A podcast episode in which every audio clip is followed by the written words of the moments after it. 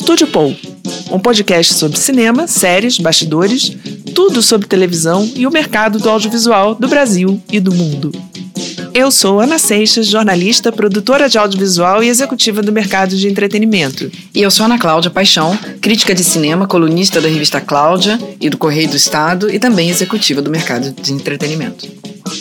Eu sou Milton Abirached, sou jornalista, diretor de TV, crítico de cinema, escritor, nessa área aí. Olá a todos, eu sou Felipe Boclin, sou executivo de marketing no mercado de entretenimento, também sou criador e empreendedor do The Creators Bridge. Olá a todos e todas, meu nome é Rodrigo Saturnino Braga, eu sou distribuidor para o mercado de cinema no Brasil e analista do mercado audiovisual. No momento trabalho para a Filme B, que é uma empresa que edita um boletim, um site de notícias e análises do mercado. Além disso, ela administra também um amplo banco de dados com resultados diários dos filmes e do cinema no Brasil e é uma referência no setor. Estamos aqui no Megafone Studio, a casa que nos recebe. Olá, e-powers! Estamos aqui de novo. E hoje, olha que coincidência incrível, a gente tinha se programado para falar do filme O Exorcista, são 50 anos do filme. E ontem morreu ontem hoje, gente, foi ontem, né? Ontem morreu o William Friedkin, o diretor do filme. Então, tá aí, vamos dedicar esse episódio ao Exorcista, que é um filme incrível.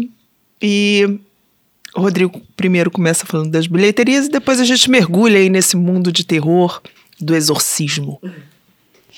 Olá, olá a todos e todas. Pelo terceiro fim de semana seguido, Barbie continua continua na liderança, e o Oppenheimer em segundo. Não teve, portanto, grandes alterações. Barbie fez 740 mil ingressos, está a caminho dos 10 milhões de ingressos, que é realmente excepcional, mais de 200 mil, vai fazer mais de 200 milhões de renda. É, no mundo inteiro está assim, no mundo inteiro o filme, o filme ainda lidera bilheterias em vários, vários países. E em segundo, Oppenheimer caindo pouco, segurando, atraindo, atraindo um uma plateia mais, mais velha, um pouco, portanto com menos urgência de ir ao cinema, com menos. não tem aquela coisa de correr para o cinema no primeiro fim de semana. E o filme segue firme, já é o, o filme dirigido por Nolan com maior, com maior bilheteria, é, exceto os Batman. É, para quem gosta de estatística, né, como eu, e fica achando, procurando, procurando marcas, é, é também isso mundialmente falando, é a maior bilheteria de um filme de guerra, de um filme sobre a Segunda Guerra Mundial. Então o filme, o filme segue uma, a sua brilhante carreira. E entre os lançamentos, o Mega Tubarão 2 entrou, abriu em terceiro lugar, foi direito, mas não foi nada excepcional, inclusive um pouco abaixo do, do anterior de 2018, se eu não me engano. É, enfim, do ponto de vista de bilheteria, é isso. Podemos não temos grandes novidades. Esse Mega Tubarão é maior que o, o, o penúltimo Mega Tubarão, que também era Mega Tubarão. É, é, é. Esse Mega Tubarão é uma é o 2, né? Portanto, é uma franquia é. relativamente nova. Ele tem que ser maior que o primeiro. É, em 2018, não sei se eles vão parar com esse negócio de tubarão. Daqui a pouco vai ficar do tamanho do eu prefiro planeta. Vai engolir o navio. Eu vi. Esse eu vi. Você viu Você o Mega viu, Tubarão, Fios? E aí? Vi Mega Tubarão, cara. Quem tem filho de 11 anos, primeiro vê isso, depois vê Oppenheimer, essas coisas. Acho que é por Mas isso é que eu isso. não tenho filho. Então, é uma eu orgia vi, de pegas tubarões. Eu vi o trailer. Eu vi, eu vi o trailer. E é uma coisa imensa. É um monstro. É um monstro, é. é. Seria uma baleia. também. É. Seria uma baleia. Seria uma baleia. que horror. Mas ó, chama Fala, atenção. Falar em horror, né? Chama atenção nesse filme que ele já o primeiro já tinha, no segundo eles eles alimentam um pouco mais. É, o filme se passa, o filme ele é uma coprodução chinesa, né? E, e você tem um cast chinês falando em chinês como um segundo, vamos dizer, o segundo a segunda língua do filme. É, e ele se passa assim como o primeiro ali na região da Ásia, Tailândia e tal.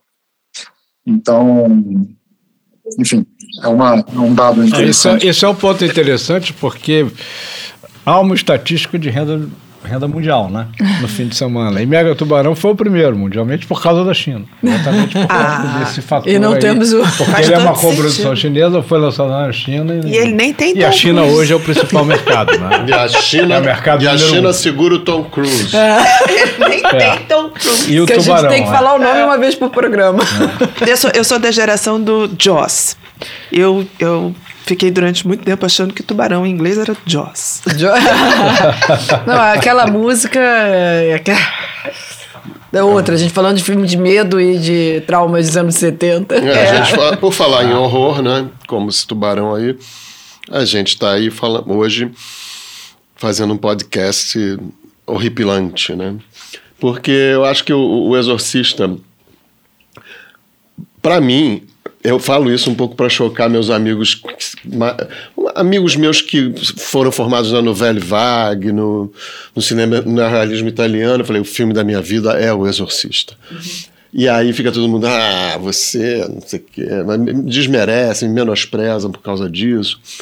Como se a- o poder da- do talento de William Friedkin fosse desprezível nesse filme.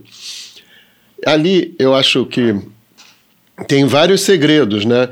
Assim, vou falar da minha experiência pessoal com o Exorcista. É, eu, eu, eu tinha, eu não tinha nem idade para entrar no, no cinema ainda, né? Que ano que é mesmo? 74. Aqui no Brasil, fevereiro de 74. O filme foi É, é, lançado o dia filme é- 26 de dezembro de 73. Adorei Ah, isso, que Unidos, perto do né? Natal É, ainda. é. Na época era, era censura 16 ou 18 18, anos? Era provavelmente. 18 anos. Não, Era ah, 18. 74, com certeza. Então, Exorcista, Se é que passou completo, não, não passou. Se é que não teve corte. Se é que não teve Eu corte eu- na. eu- Isso eu não Então, sei. eu entrei Eu no, não no cinema com bem. 14 anos e, e era 18, né? Então, assim, deixei um buço que eu tinha, assim, crescer bastante. parecer mais velho. Pra parecer mais velho. E teve um amigo meu que eram, éramos em três ou quatro, um que não conseguiu entrar. A gente debochou dele durante muito tempo por causa disso, porque Exorcista era uma aspiração. A gente Que cinema, você lembra? Hum, era em Niterói, cinema em Caraí, em Niterói. Na praia de Caraí. E aí o. o- o- Não, não, minto. Foi no Odeon, porque não estava passando em Niterói. A gente foi para Cinelândia para ver. Nossa. Olha. A gente era louco por isso, porque a gente já estava assombrado pelo livro, a gente já tinha lido o livro.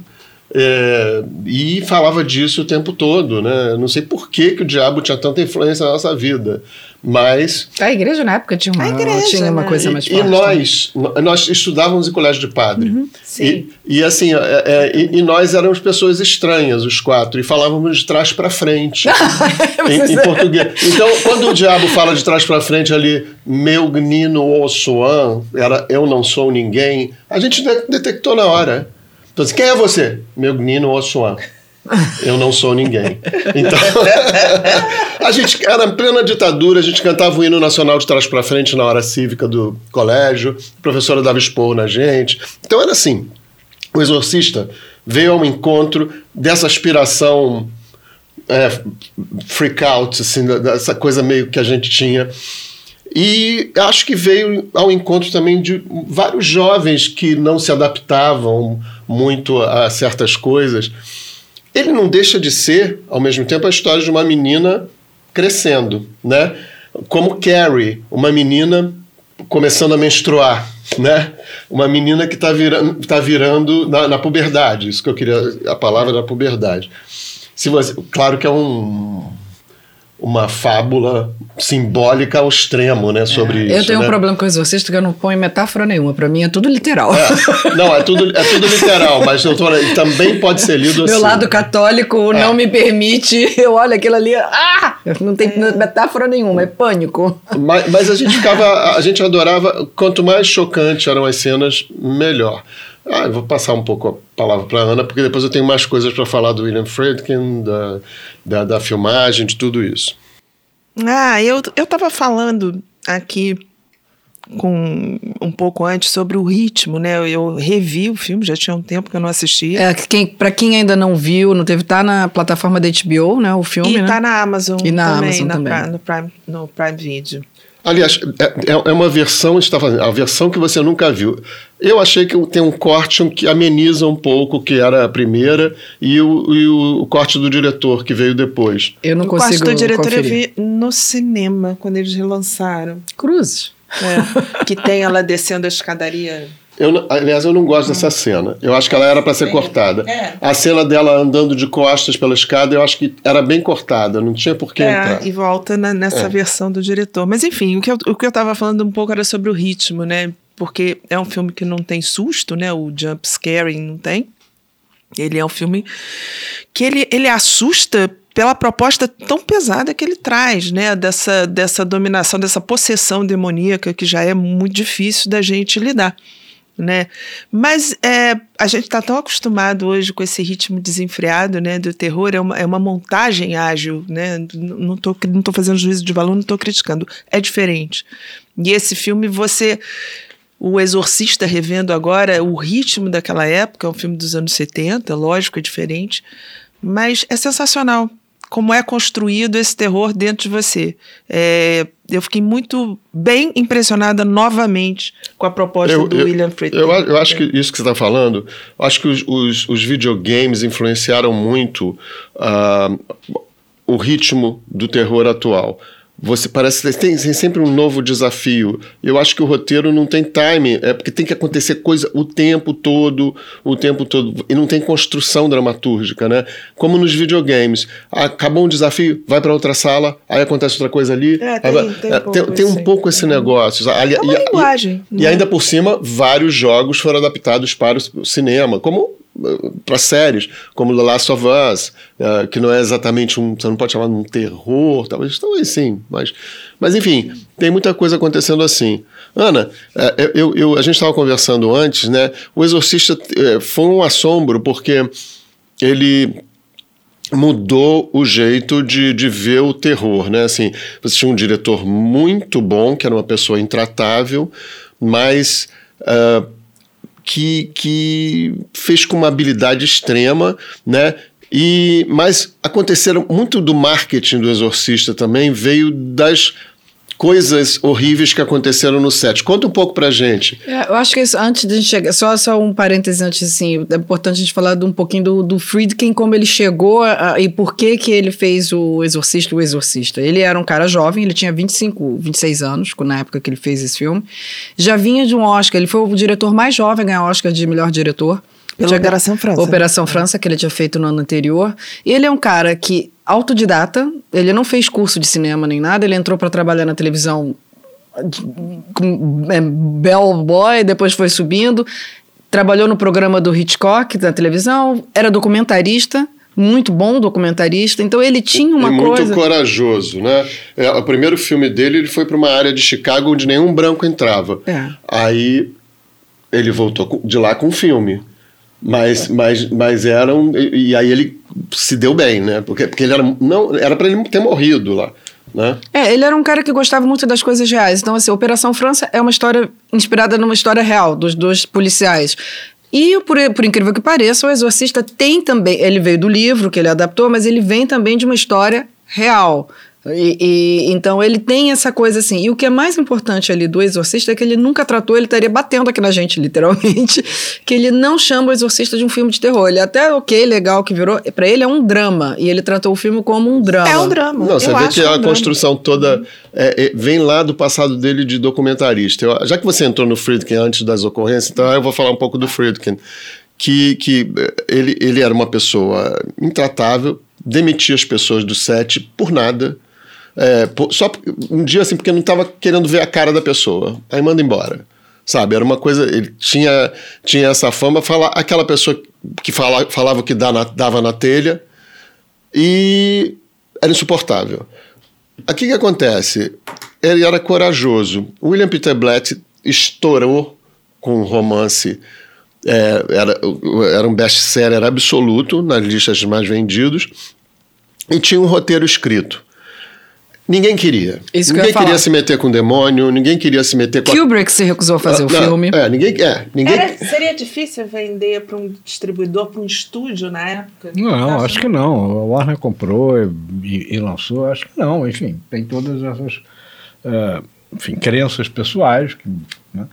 Essa coisa do terror, e não é um terror, é um drama, é, é, é, bem parecido, né? É bem isso, porque isso é por marketing, né? E é marketing americano. O americano é que joga isso pro terror. A gente É. joga mais pro lado do thriller espiritual, por exemplo. É. É, que a- a, a gente não É, tem gente muito tem gênero, mais- né? A gente vai mais, não, mesmo na hora de lançar, e, e é como o público muito reage ao filme, quer dizer, porque se você pega um filme de terror mais, mais típico mesmo, né, é, ele fica muito nichado é, na garotada. Se você vai mais para um, um, um thriller espiritual, e o filme permite que você comercialize ele assim, você amplia mais o público. Amplia. tá? Que Mas foi é- o caso do Exorcista. E né? você vê como é Foi que é um enorme sucesso Uma popular. jornada pessoal ali do, Não, é porque do, a gente padre. estava conversando com a, a, a isso é de experiência pessoal, não tem nenhum dado que eu possa falar, mas assim, culturalmente, quando vem para latino, quando a gente fala de mortes, a gente fala de espíritos. A gente não fala de monstros, a gente não transforma isso em É. fantasma. É espírito, tanto que a gente está falando espiritual. É, é. O- E essa coisa de se basear inspirado no fato real, me lembro de falar isso. eu me É, lembro, por é. exemplo, de assistir o filme no primeiro dia com uma. Com, a gente era uma turma de 40 no- na faculdade, uns 30. Os filmes na época eram lançados na segunda, às segundas-feiras. Não, É. não sei exatamente porquê, não lembro exatamente porquê. Enfim, isso não é exatamente do meu tempo, eu estava ainda na faculdade. Mas eu lembro que foram todos assistindo no velho no, e bom Cine eu Rocks ali em Copacabana. Era um acontecimento, né? É, eu- eu Enchido de gente, É. um grande sucesso popular e pegou todo mundo. Quer dizer, não, não era um filme que atraiu um público de filme de terror. Não. A minha mundo, experiência, eu, mais- cresci ouvindo falar era no um filme. evento, era um filme E eu vi só em. VHS, porque não, não tinha, não passava, não voltava É, para eu cinema eu também não épocas. podia né? entrar no É, cinema. essa é uma Eu época, anos. muitos desses filmes, é, talvez seja o começo dessa época de filmes de evento. Na verdade, começou com o Destino do Poseidon, um ou dois anos eu antes. E depois, ali em Poseidon. 74, tem o Exorcista, depois tem Inferno na Torre, tem É, Terremoto. assim, é, filmes que são esses filmes, é. é, filmes evento. Né? Evento, Lotava os cinemas, uma coisa impressionante. Terremotos tinha sense round, né? É, o cinema teve que se adaptar Exatamente. para aquilo. Mas voltando um pouco, assim, eu, eu, eu, eu, William eu, Friedkin. eu queria falar ma- mais do William Friedkin. Ele e o William Peter Blatty ficou, tinha um roteiro embaixo do braço. Aí quando ele viu soube da fama do William Friedkin, ele foi no William Friedkin, que era o que restava a ele. O William Friedkin leu o primeiro, o primeiro tratamento que ele tinha e falou que foi talvez a pior coisa que ele já leu na vida. Vendo como ele era simpático. É. Foi essa a resposta que ele deu para o William Peter. Esse roteiro é um dos piores roteiros que eu já li na minha vida. Aí ali, William Peter Blatty recebeu isso como ele tem coragem, é disso que eu preciso. Porque fazer aquele filme tinha que ter coragem. E aí ele reescreveu junto com Blatty o filme, o William Friedkin, né? E querendo o máximo do realismo. Ele jogou a Ellen Burstyn para cima e para baixo, para trás e para É, frente. é uma das de, coisas, De um jeito que a lombar dela nunca mais se recuperou. É, e, e aconteceram várias outras coisas. E ele ficou com essa fama de mal, ele, ele assumiu a fama de mal, até que lá, depois, quando ele fez o comboio da morte, ele teve um ataque cardíaco e não teve uma. Ah, me arrependo. Não, não teve nada disso, ele nunca se arrependeu. E esse filme deu uma indicação para Ellen Burstyn, né? de- Foi indicado a melhor filme, melhor mas- diretor. é, Acho que mas ele ganhou levou- algumas coisas. Ele ganhou Ele dois ganhou algumas Oscars. coisas é, roteiro técnicas, né? adaptado e som. que o roteiro é muito bom, né? Então. Mas é isso que eu queria falar do Friedkin. E, e aí você. Fala, fala só mais um pouquinho. Ele, ele chegou a fazer uma parceria, porque ele tinha essa coisa um pouco contra a cultura, com o Coppola e o Peter Bogdanovich. Ele, ele fazia parte desse grupo que renovou Hollywood junto com o Spielberg. Era garotada, eles eram É, todos Peter- 25, Peter- 20 e Ele tinha anos. 25 anos quando ele fez. Peter Bogdanovich, É. uh, Scorsese. É, o uh, uh, Spielberg. eles. É, esse filme é considerado um deles dessa É, geração. dessa geração. E como. Reconstruiu a indústria. É, mas o gênio dele, o gênio, ele ser genioso, ser é, esse- essa pessoa ruim, né? É, não deixou ele ser reconhecido. E ele é um dos grandes. Operação França é maravilhoso. É. O Exorcista é maravilhoso. O Comboio do Medo é considerado uma aula para quem gosta de cinema. O Viver e Morrer em Los Angeles, artisticamente foi um triunfo, embora um fracasso de bilheteria. Ele teve problema com Cruising, né? É, Aquele filme com Al Pacino. Cruising, ma- mas olha a ousadia. Fazer um filme É daqueles. é. Gente, um filme com fisting, É. um filme com Alpatino, uh, para quem não sabe, eu vou falar uma coisa escatológica, mas fisting é uh, uma prática de enfiar o punho no ânus da pessoa. Então, é. E aí o, o, ele fez um filme em que o Alpatino era um detetive que se metia no mundo gay de boates onde se fazia fisting. Então, Uh, e, e, o filme acabou sendo cancelado por uma questão de homofobia também, né? Mas, assim, tipo, ver o mundo gay como uma coisa criminosa. Mas ele era corajoso, ele ia lá, né? E fazia. Tanto que depois, nosso querido uh, ator corajoso também fez um documentário sobre a cena cortada do filme. O. Esqueci o nome dele. Ah, meu Deus. Vou achar aqui. Vou achar aqui pra você. É. Quem fez Milk lá, que era o namorado do Harvey Milk, junto com. O Champagne? Não, ah, não. O Champagne fez o Milk. Ele era o namorado. Ele fez várias ah, coisas. O... Uhum, um galã. Uhum, uhum. É o... Depois de ter foi acusado de assédio sexual, qual o nome dele? Também. Franco, James Franco. James Franco. Então, uh, já estamos assim derivando muito. Então, vamos voltar à pergunta que eu fiz para a Ana, porque isso fez parte do marketing do filme e contribuiu muito é. também para as bilheterias imensas que o Exorcista teve. O que, que aconteceu no set? O que, que não aconteceu no É. set? Gus Van Sant. Não, é o James Franco mesmo. É o James Franco. Não, o que, que não aconteceu? Eu estou pegando aqui algumas aqui passando pela internet. A mais conhecida é que nove pessoas ligadas à produção, de uma forma ou de outra, morreram. em circunstâncias diferentes. O filho do ator morreu num acidente de moto. é, o outro morreu. Quer dizer, foi uma série. Nove pessoas ao- durante a produção ligadas a quem estivesse no filme. Jack McGowan, que é o diretor, que faz o papel do diretor no filme, morreu de ataque cardíaco, né? Isso. Então, assim, já começou por isso. Teve o famoso incêndio, onde todo o set foi destruído, menos o quarto da, da Reagan. Se essas pessoas não acreditam em bruxas, a coisa meio assim. Então, esse é o, o- incêndio é um. É- é a das mortes também, é exatamente, são, são, são- é a outra que todo mundo cita. É, aí, obviamente, todo mundo começou a achar que estava amaldiçoado. É, ver aqui. A, a cena da cabeça. Hã? É, pois é, a tava? cena da. É, Pois é, eu já tô achando que tava. A Ellen Burstyn se machucou. A- Mas ficou pra sempre, né? Foi, foi pra sempre. É, deixa eu ver aqui o que mais. Tô vendo. esse- mas essas. a Ah, deixa eu ver aqui. O- as curiosidades, teve trailer. Ah, sim, tem essa, eu adorei. Essa eu descobri aqui de fazendo a pesquisa aqui. Tem uma sequência aqui. Um cara que, quando ela tá fazendo raio-x, tem um cara que tá ajudando a fazer. O cara que está ajudando a fazer o raio-x. Ele está preso, suspeito de ser, ser um, um serial killer. Meu Deus! Até que é muita coisa no filme. É muito. Um padre jesuíta foi chamado para abençoar o set, é uma das outras curiosidades, porque só assim conseguiu sair. Ah, para fazer aqueles grunhidos dela, usaram um porco, barulho de porco, e mudaram a voz de uma mulher que Ela é Mercedes McCambridge, que era uma Exatamente. atriz negra, né? Não, branca. Branca, Branca. que fazia a, a voz dela de demônio. É. Mas basicamente o incêndio e as mortes foram as coisas. Também nove. Só se você for somando todas elas, é- já é bastante. o né? cast. É, quase o cast. É, então é, são, são as coisas que foram juntando, foram criando esse mito ao redor do filme. A né? vida de Linda Blair também não foi fácil depois disso. Não. Né? Ela tinha quantos anos? Fazia uma menina de 12, mas ela era mais velha, né? É um pouquinho mais velha, era mas um era pouquinho mais jovem também. Mas assim, É. Hollywood, garotada, drogas, É. anos 70, ela entrou com tudo nas drogas também, né? Também, ela não, né? não era. Fizeram. va- É, é, assim. Ela foi indicada ao Oscar. É, Foi, né? porque é muito boa ela ali. E, e, e, e, assim, na, na, na época, eu fiquei fazendo um paralelo um pouco. Ela e Maria Schneider, né? Um pouco nessa época, não?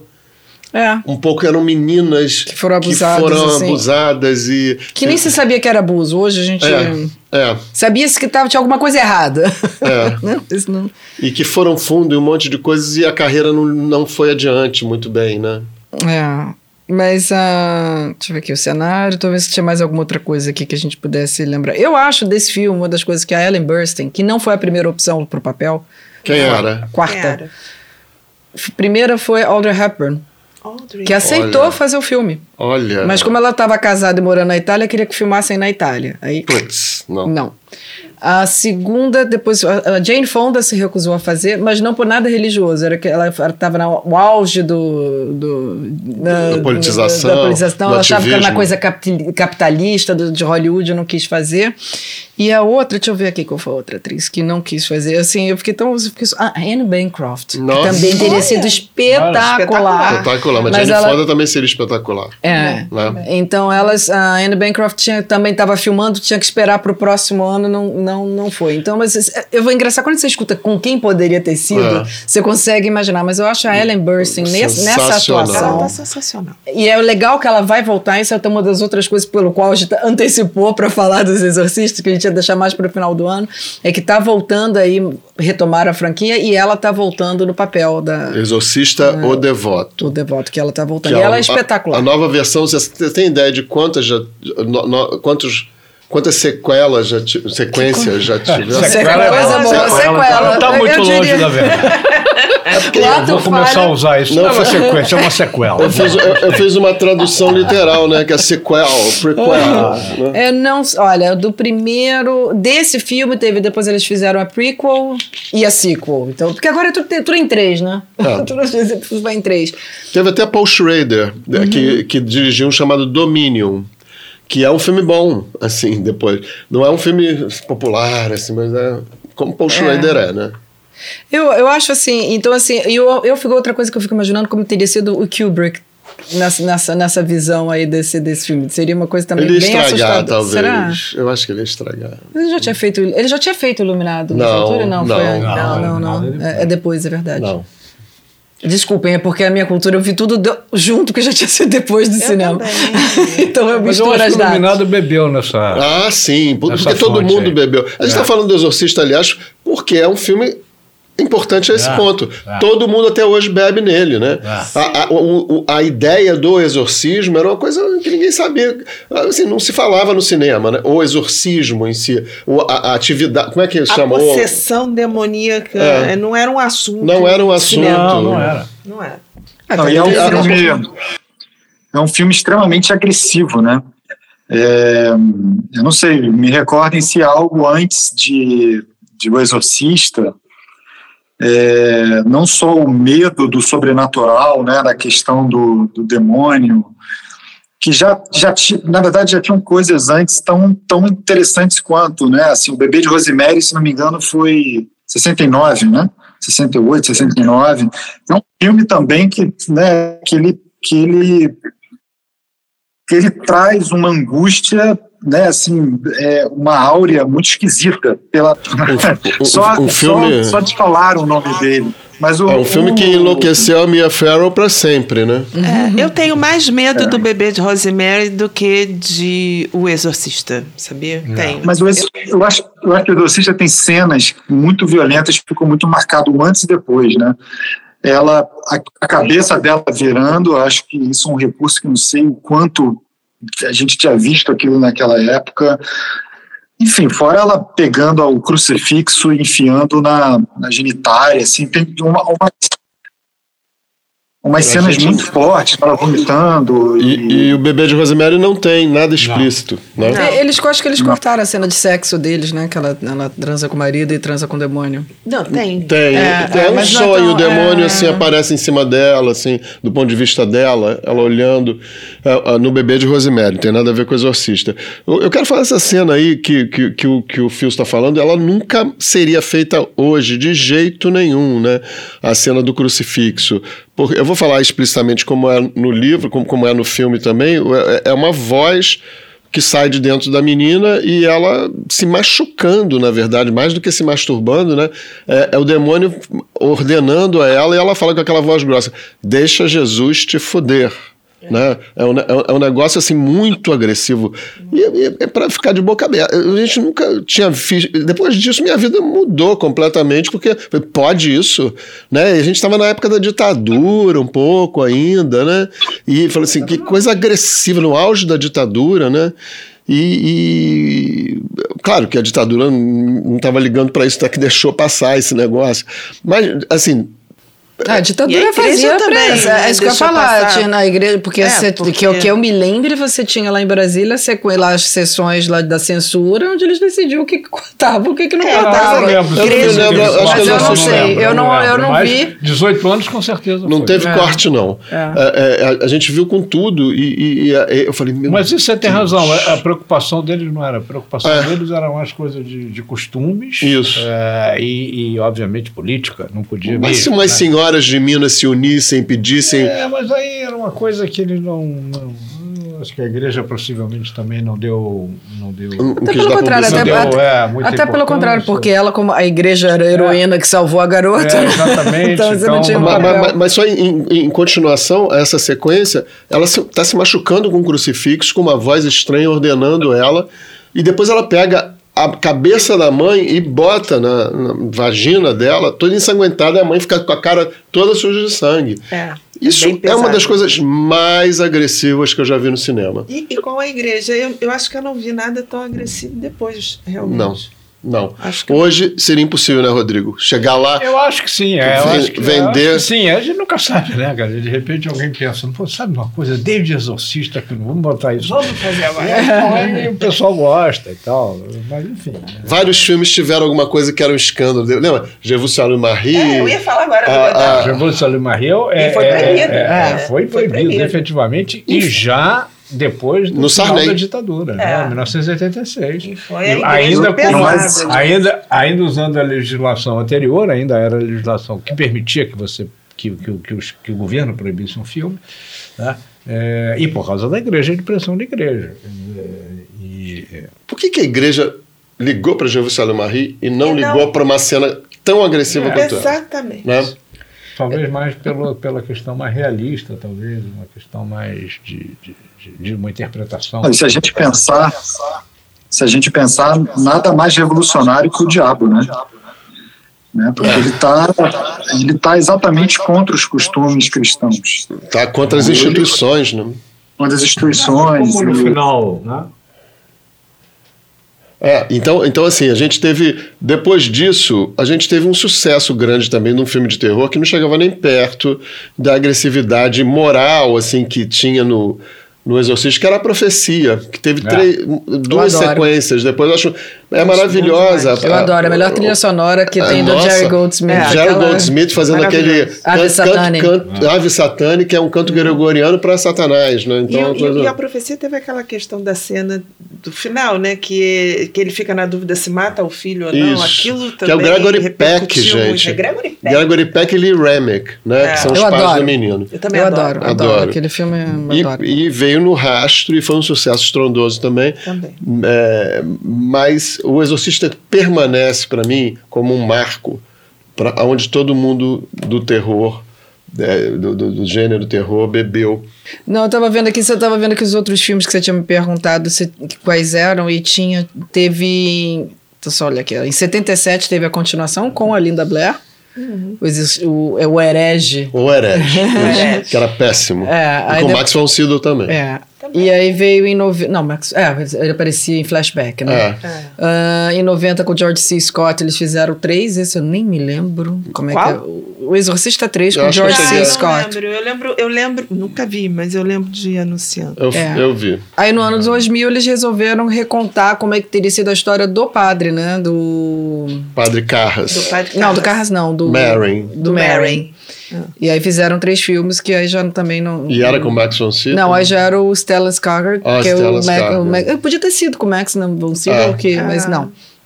Porque aí já era ele mais jovem. E é engraçado que pro filme eles tiveram que envelhecer o Max von Sydow. Pra mim, ele é sempre com aquela cara de velho, não? Também, pois é, mas eu fiquei pensando nisso, ele tava muito velho. Ele não era tão velho assim, não é possível. Nos filmes do Bergman, é porque ele já era muito louro, cabelo quase É, branco quase de louro, branco. né? Ah, ah. E, e era o ator do, de Ingmar Bergman, de filmes suecos, o Ingmar- Bergman, de filmes de arte. Foi fazer um filme sobre demônio em Hollywood, né? É.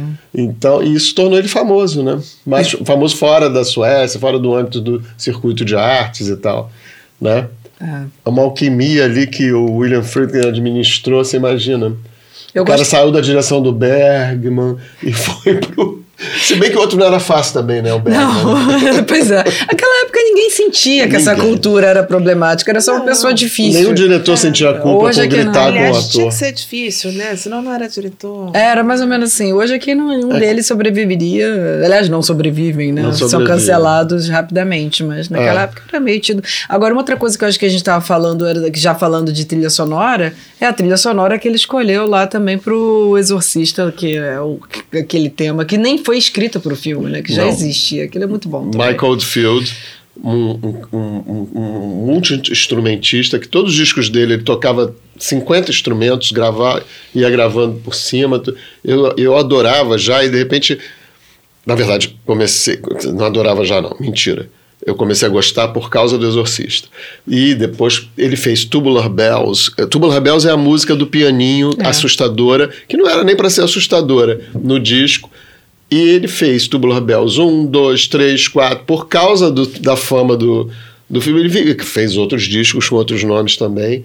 Mas era um, um cara meio zen, né? O que seria depois via- viria a ser depois a, é, New Age, chamado de New Age. Um cara tranquilo, calmo, olhinho azul, parecia um anjinho. Pronto, fez a coisa E mais. aí ela interferia, ela influenciou muitas as trilhas de filme. Vamos lá, de terror a partir daí. O Halloween, que foi. o- Suspiria. todo- aí, to- aí eles todos vieram dessa, dessa coisa que foi o diretor, que foi de novo o Friedkin que escolheu É. a trilha sonora, porque ele tinha uma coisa muito dessa coisa dos silêncios, ele, Sim. ele tinha, ele era mais, econômico ali naquelas. É, tinha muito silêncio. Ele gostava né? desse. É, porque, lógico, apavorante aquele silêncio. É, exatamente. Isso, isso é muito legal. E aquela Hoje escada não de tem, Washington Né? Hoje que- tem pouco, né? E, a- e aquela escada em Washington que virou ponto de, de foto, de é, fotografia. todo, todo mundo vai tirar foto lá na Olha lá, escada. Fios quer falar. Fala lá. Fala, Fios, fala, Fios. Disciplinadamente levantou. Olha que amor. Posso aproveitar o tema para ir para um outro lugar rapidinho? É, e me ajuda, Rodrigo, você é, no que puder. É, a gente a gente vê isso escancarado no cinema, né? A gente vê nas plataformas de streaming, é, em canais de assinatura, o quanto do gênero terror é disponível é de certa forma consumido, né, de uma maneira muito perene, né, alguns tiros, etc. Mas ele sempre sempre está conversando com uma faixa de público específica. é, enfim, passa gerações e essa faixa de público está sendo consumido, consumindo um gênero, né, que é o de suspense e terror, é, ainda que que tem casos que possam ser até um pouco uma faixa mais, enfim, mais para frente, mas é, a gente vê uma, uma demanda para isso constante, né?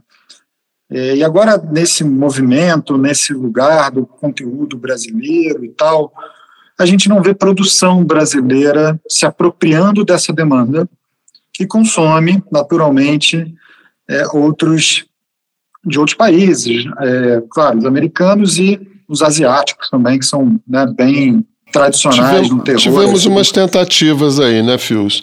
Umas tentativas da. Tivemos- é, Mas, digamos assim, uma- a gente conta no dedo, né? Que não foram bem sucedidas nem artisticamente, nem como público. Até Fernanda Montenegro fez um, né? O filme do Andrucha, que era O Juízo. Que, que é, É. uma tentativa, É. mas assim não aconteceu. E outros A filmes gente não- também teve um. É, o que, o que a gente tenta, porque a- eu, eu, eu acho que. Eu vou só fazer um parênteses, depois você volta. É, que isso a gente não tem uma escola do cinema de gênero, né? A gente não está acostumado com isso. Eu acho que a gente tem que aprender. É, vai, mas volta. Não, acho que a- essa seria a minha pergunta, assim, né? Não temos, não sabemos fazer ou não temos uma escola. Temos uma. E, Eu acho que temos uma dificuldade visível disso, indiscutível. É, para esse gênero de filme. Não é um problema tecnológico, não é nada, é simplesmente não tem bons roteiros. Né? Esse que você falou, por exemplo, não era um bom roteiro. É, eu lembro que eu cheguei a ler, enfim, não é.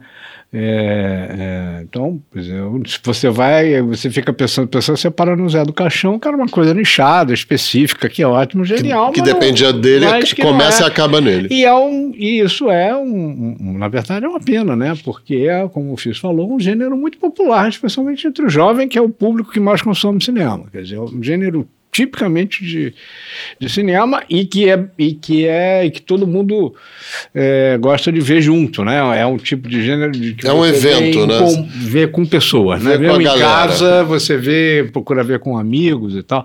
Tá? É, e, e o cinema brasileiro nunca conseguiu mesmo porque tem uma, uma farra em ver junto, por aí. em ver junto filme de terror para ver como é que as pessoas se assustam, os, os amigos, a galera se assusta É, junto. você fica com né? menos medo É- também, É legal né? ver junto, né? é, e também tem isso. Agora, Depende, se fosse ver na minha casa, meu pai ia dar um sustinho. Agora, esse filme, esse filme, por exemplo, que o Fios assistiu agora, essa semana, ontem, enfim, que ele estava comentando, né, que vai ser lançado agora. Qual é o título mesmo? A mão. Dia, dia 17 de agosto, é, é, fale comigo. Fale comigo, né? Quer dizer, esse é o tipo, você olha o filme, você fala, isso podia ser brasileiro. Né? Quer dizer, essa, essa é, a- é sempre a pergunta que eu. Dava para fazer aqui isso? Dava. E nem ia custar muito caro, né? É, não é um problema de efeito, não é um problema de técnica, é um problema só de escrever. Né?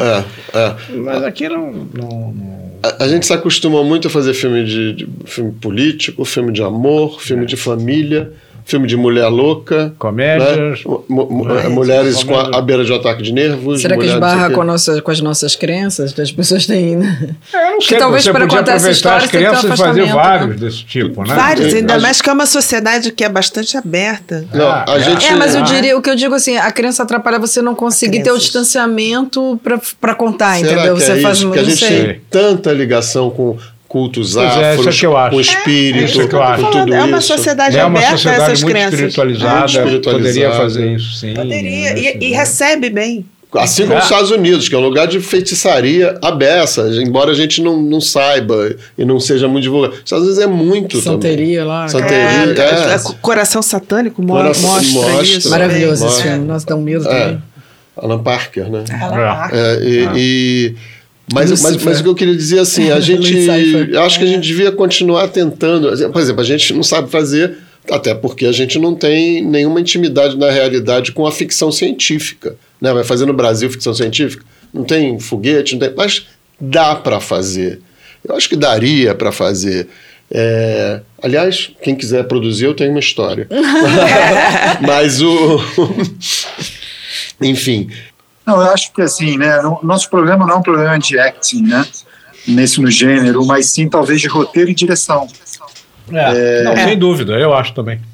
Eu acho que a gente É, teria então- muitas histórias interessantes, por- exatamente porque isso que eu vejo assim, que- voltando ao que a gente estava falando, o exorcista pra gente tem um medo muito grande do lado espiritual. Sim. A gente tem, no no fundo, no fundo, esqueci, será que pode mesmo ter possessão? É, Né? será Então- que isso é real? É, isso então, se- aconteceu? até que, até isso é que ponto a sua, a sua alma possível? está Não, aberta que- para uma, pra uma influência negativa isso? e não sei o quê. Então, assim, no fundo, é, é aí, aí que é a semente do nosso medo. Você vai ver para onde que ele vai indo, né? A menina, a, a mãe culpada por ter se separado, o, o pai que é ausente, a menina crescendo, e aí o diabo se apossa da fragilidade da situação eh, existencial dessa menina nesse momento, né? Então pode acontecer com qualquer um. É, né? então, é o é, o que eu quero dizer, o que eu queria dizer uns minutos atrás é que o terror, talvez a gente tenha uma, um componente muito que vem de uma herança do cinema novo, né? De todo mundo querer ser genial como Glauber Rocha, talvez um pouco e e vou falar uma coisa que pode, podem podem me tacar tomate depois, mas assim, a gente quer fazer filmes muito premiados, muito importantes. E o terror é um gênero desprezado pela premiação do mundo, assim, em geral. Ele, ele, ele, assim como a comédia, ele não ganha muito prêmio, né? O terror e a comédia não ganham muito prêmio. Mas, claro, que sempre há exceções para confirmar a regra. O que eu quero dizer é, por isso, há um movimento na indústria atual de ah, o pós-terror.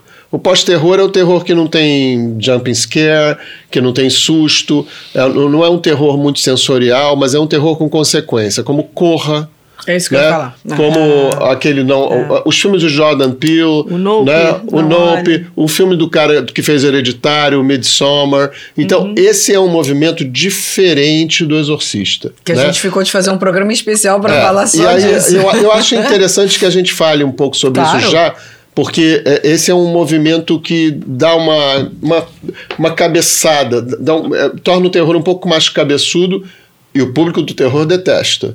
Né? O, é, não quer nem ouvir falar de pós-terror. Pós-terror não tem muito. Tem sangue, tem não sei o quê, mas não é aquele terror slasher, né?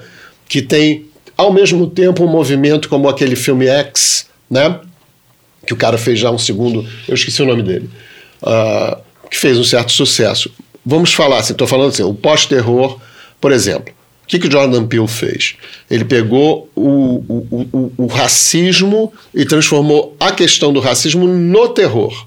O terror é o cara que vai, um cara preto, que tem uma namorada branca, que vai passar um fim de semana na casa da, da namorada e a família, ele percebe que aquilo, aquelas pessoas são estranhíssimas, veem ele como um. É distópico. É, assim é, é completamente. É distópico. Assim como o Nope é. e assim como o Nós, que eu acho um filme menos bem sucedido do, do Jordan Peele. Eu acho o, o, o, esse primeiro e o terceiro, assim como eu acho maravilhoso, é o. É o aquele, aquela série que a gente falou do Lovecraft Country, né? Que tem uma imaginação maravilhosa em algumas cenas, algumas um pouco chatas.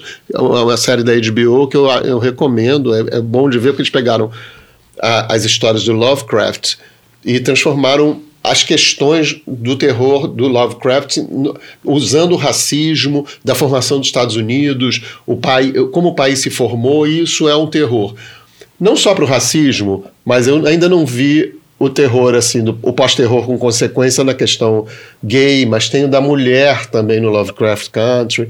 Enfim, estou jogando essa nova, essa nova vertente do terror aí para a gente ver que o Exorcista deu frutos, mas agora tem uma viradinha aí no mercado. E tem sido bem sucedido até, mas ainda não chegou nos prêmios, né? Muito. O, o Corra foi indicado a alguns. Não, eu acho que, eu acho que assim, o próprio Exorcista, que é indiscutivelmente o maior ou melhor e o maior filme de terror até agora que a gente pode Junto falar de todos os talvez. Não, mas ele é considerado pela bilheteria é. o de é. todos os tempos. Nesse é momento, é. Ele, é, é. ele tá ali no, no, no topo do topo. E ele realmente criou uma escola que, que e foi indicado, ganhou dois Oscars. Né? Ganhou roteiro, ganhou roteiro som. E, som. e ele, então, assim, é, volta para aquela velha história. Se você souber contar bem a história, souber como você quer contar bem a história, você consegue. Foi o que ele fez. E aí ele, e é o que ele, o diretor falava, e, e até recentemente, era tratei como drama, levei aquilo a sério, não acreditava. Presta atenção nisso e ele para um ganhar prêmio não tratou como terror, tratou como, como drama. drama. É. Tem um negócio contra o terror na questão da premiação, do respeito. Assim como tem com a comédia, um é, pouco. É como né? se o terror fosse só entretenimento. E que fosse também. mais fácil é. fazer, né? Comédia é, é difícil. O que, que, você acha, é. Fios? Preconceito com terror e, co e comédia é, no mercado, assim, em geral preconceito com terror e com comédia, com certeza, assim, né? É, e acho que é, é isso que vocês estão falando, assim, o, o tem um, um, um, quê do terror que é uma, é uma é, é uma emoção instantânea, né? O susto é, é um, algo que talvez é o trem fantasma. Não tenha, é. é. não se tenha um valor, vamos dizer assim, né? De é, um, um, valor de, de, cinema, arte, embora eu acho que super tem, né? Eu, eu super defendo o terror. Eu, também. Porque o Exorcista o, não tem essa coisa instantânea, não. O Exorcista tem uma construção não dramatúrgica. Não tem. Ah. É, não. não tem. E eu acho que o pós-horror ele veio é, para dar, um, vamos dizer assim, até assim tem, tem correntes que dizem que o pós-horror sempre existiu, né? Assim, o Hitchcock era pós-horror, enfim. É, essa, essa linguagem é que você está muito só, mais. Só que o Hitchcock não lidava com questões né, identitárias, né? Pelo contrário, ele era é, um não, abusador sim. também. Mas assim, eu tô, aí já é uma questão pessoal. Os pássaros é, é apavorante. O, o, que tem no, no pós-terror é que você usa as questões é, da, da, injustiça social. É, da sociedade e transforma elas no terror. O Hitchcock não tinha isso, né? Não, mas a gente brincou, a gente já citou mas dois ele aqui. Tinha a mão, é. Tô falando da mão de artista, sim, ele tinha. Sim. Mas ele chamou de artista. Pós-horror no sentido, é, no sentido de, de você, é você ter a sensação do medo, né? Você não é essencialmente realismo. Isso. É, então, Eu ele- acho que como- James Wan também é um cara que é um esteta nessa Invocação do Mal. O primeiro, né? É um filme de arte mesmo. Assim, o, o jeito que ele lida com a fotografia e tudo. Depois ele começou só a produzir, ficou uma porcaria. Annabelle, aquela monte de coisa. Mas o primeiro Invocação do Mal da Conjuring é muito engraçado, é muito bom, né? Mas, Fio, desculpa, eu, eu te cortei, só para não perder o... Não, aquele indiano, Night, O, Shyamalan. Shyamalan. chá- A gente estava falando dele mais cedo também. Também. Você quer, você quer ver outro, outro que tinha uma mão, que tem uma mão boa, é o Brian De Palma. Carrie, pra mim, Ah, é um filmaço Palma, de terror. Né? Vestida para matar? É, mas não é terror. Não é terror Aí já não é terror. Não é terror. O, É. o, o Carrie tem uma questão espiritual ali que fala da mesma Mas coisa um pouco que a, que a Linda Blair ali, que a, a, a Cissy Spacek que é uma menina que tem uma primeira menstruação no colégio e morre de vergonha na frente das meninas. Aquela cena do banheiro é antológica, né? É, ela ali sangrando. É horror, né? né? Tem, tem É. cenas de horror ali. É, ela invoca uma coisa para É. se vingar. É, uma- é um filme de vingança, vingança. né, também. É, eu acho que a gente está falando já do programa de terror. Acho que já. já É, a gente programa já tá de terror. trazendo tudo, a gente né? entrou. Eu acho que, gente tá- eu acho que fica A mais. gente, se a gente começar, a gente não para. Porque É. eu que digo que não gosto, a gente vai só falar. Eu só tô aqui na bruxa, porque na um bruxa de Blair, outro, lembrando da bruxa de porque- Blair aqui também. Porque um puxa o outro, a gente vai trazendo. Não, só para dizer, né? O, o Exorcista ele custou 12 milhões de dólares e arrecadou 450 milhões de dólares. Ele é Uau. considerado o filme de terror mais lucrativo da história. Lucrativo, é. É isso, ele fica nesse é patamar aí Olha que é, aí, que é olha aí. difícil bater, É, né? não vai bater. né? Ah, não achei 450 muito bom, não. Não, mas na época, né? Na Agora, época. Põe- põe 1974 ainda. Aí eu né? tenho 50 anos atrás. Eu sou de bilhões, minha filha. Quase eu tava feliz. 450 milhões. Não, e eu acho isso. Ele, ele é, é, é aí que a gente vê quando o filme, quando ele tem. Ele é efetivamente um clássico que se passa 50 anos e ele está perfeito. Tá aí, exatamente. Ele tá, eu vi ontem, pra- Eu por causa desse programa, anteontem, aliás. Antes- É, não vi. Gente, eu, fica, eu vi com medo, não com medo do filme, com medo dele ter envelhecido. Ele não envelheceu. Eu também. E não envelheceu. Foi a mesma sensação É, que eu tive. eu- Ele, é, ele é bom do mesmo jeito. Eu só tiraria o que. Eu, eu gosto do corte original, eu não gosto dela descendo a escada de costas igual um siri. Não gosto. Tô doido aqui. igual um caranguejo descendo. É, não caranguejo, gosto daquilo. caranguejo. Mas o, o, o resto não tiraria nada, gente. É, E sabe o que eu acho interessante? Agora toda hora me vem um negócio. Ele não é um filme que força a barra, é, não tem fotografia escura, não tem a, a música do Michael Oldfield, ela é uma, uma podia ser um lullaby, assim, uma coisa de ninar criança, né? É isso que é brincar com a inocência, mas não tem, não precisou deixar tudo sépia, deixar tudo escuro, é, Exatamente. criar climão. A primeira Ele é sequência é solar. solar. Ele tá no Iraque, no deserto. E é- Me lembrou até passagem pra Índia, sabe? É, E, e assustador, porque aquilo ali é o o início da jornada, de uma nova jornada que aquele existencial e espiritual que aquele homem velho vai enfrentar. Vai enfrentar aquele demônio de novo, aparece a estátua olhando para ele. E sabe o que eu acho tão bem construído? Agora estou lembrando de mais coisas na hora de que eu já ia encerrar. Como ele constrói bem as, as coisas mais assustadoras do filme, na hora do exorcista, do exorcismo, aparece a estátua ali, de repente, dentro do quarto. Né? É. Aparece o mendigo que pediu esmola para É. ele no, no metrô, pro Padre Carras, e ele não deu. Tem uma esmola para um co- ex-coroinha. né? Essas coisinhas. É a culpa católica. Não, Eles mexem vai- com essas culpas. Não, Por isso que o fala tanto com a todos- gente. A gente está vulnerável nessas coisas. É, Acho o- que isso que é o o- brilhantismo ali da história. Mas entendeu? a pior de todas é: Jimmy, por que você fez isso comigo? Então, é A mãe É, grega é, aparecendo é. na cama, falando aquilo, a- na figura, o diabo se transforma na mãe dele que ele abandonou. É, Quem foi Meu catequizado ou que tem alguma coisa sabe que é exatamente gente- aquela história. Eles vão mexer com, que, Com a culpa. com a culpa, É sempre com, a culpa. que você tem ali. É, é e, é, e é isso que deixa tão vulnerável, é isso que dá o medo tão profundo que as pessoas têm com o Porque todo mundo tem culpa. Porque todo mundo tem culpa, Todo mundo porque tem todo mundo tem. Então você, É. então você fica assim, vai, vai ser na minha casa que vai, a minha cama vai, Vai sacudir. na minha Vai, mas, é, é, o livro vai um pouco adiante nessa questão da mãe grega que abandona ele. Ela não tem dentadura, né? O filme é muito per- o livro é muito perverso, o filme também, porque assim, ela não tem dentadura e ela fala assim: Jimmy, ela, o diabo se transforma na mãe dele na cama da, da, da Regan McNeil, que é a menina. Jimmy, por que você fez isso comigo? E tem uma hora que no livro continua. Na hora que ela faz essa voz doce, de repente ela vira a voz do diabo. Sua mãe está aqui conosco. É. Ela tem uma boca maravilhosa. Olha isso. É. Que o diabo faz com o padre Carras. E ela não tem dentadura. Você já sabe qual é ela. a imaginação que o diabo. Não, é, Na- é uma provocação profunda, né? É. E, e- é interessante isso, porque o, o, o padre Marion, Father Marion, fala para eles o tempo todo. Não preste atenção. Não preste atenção, porque é, e é uma É provocação agressiva. Esse, esse para mim, é o, é, o, é o terror do filme todo, essa É, aí, provocação. o que a gente estava comentando agressiva. antes da a, a objetividade, a, a sutileza do roteiro em alguns detalhes, por exemplo, a gente estava comentando antes de começar a gravar. Eu, queria só lembrar disso para a gente encerrar, que era na hora que o Padre Marion chega naquela cena antológica, lá na- olhando a janela, ele entra. Primeira coisa assim, vá na paróquia lá e pegue uma estola roxa, ou não sei o quê, água benta, para assim, mas Padre Carlos, mas você não quer ouvir o, que- o relato sobre o caso dela? Ele, para quê?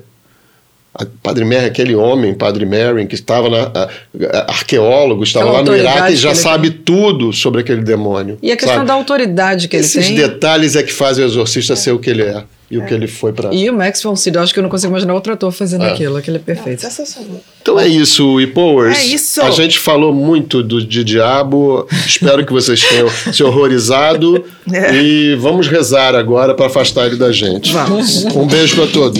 Beijo! Tchau. Um beijo. Tchau, tchau.